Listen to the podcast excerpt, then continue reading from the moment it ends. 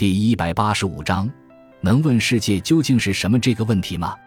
问一个东西究竟是什么，这是什么意思呢？在多数情况下，这是一种归类。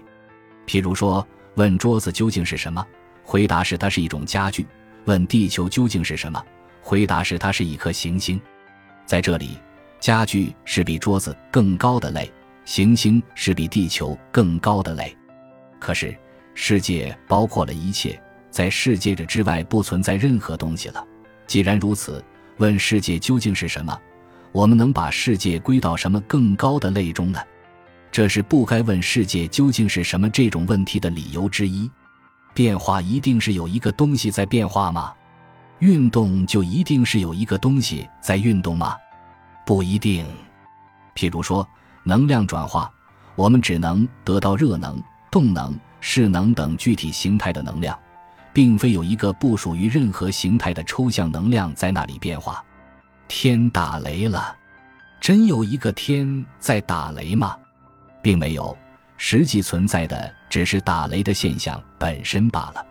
由此可见，我们应该按照世界所呈现的样子来认识它，不该到万物流变的背后去寻找什么本体。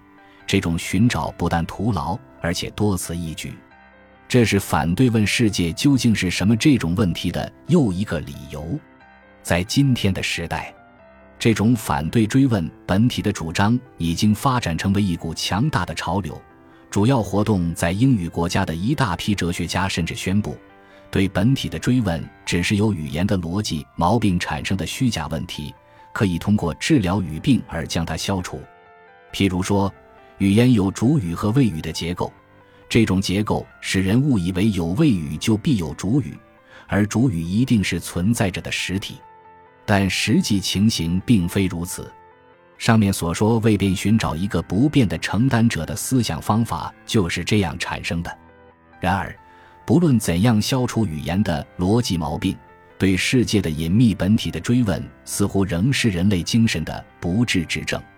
不过，那些患有这种病症的现代哲学家。例如，海德格尔已经不再言之凿凿地给世界是什么的问题以一个武断的回答。他们倾向于认为，认识本体不能靠逻辑思维，而要靠心灵体验，并且是难以用语言来表达的。如果勉为其难，或许可以用诗的语言加以暗示。其实，他们心目中的本体非常接近于中国古代哲学家老子所说的“恍兮惚兮，不可名状”的道。也非常接近于古希腊哲学家赫拉克利特用晦涩的语言所暗示的罗格斯，一种不可言说的东西，当然是无法成为研究对象的。所以在这些哲学家看来，哲学不是一门学问，而是一种仅仅属于每个思考者个人的内在的精神生活。感谢您的收听，本集已经播讲完毕。喜欢请订阅专辑，关注主播。主页更多精彩内容等着你。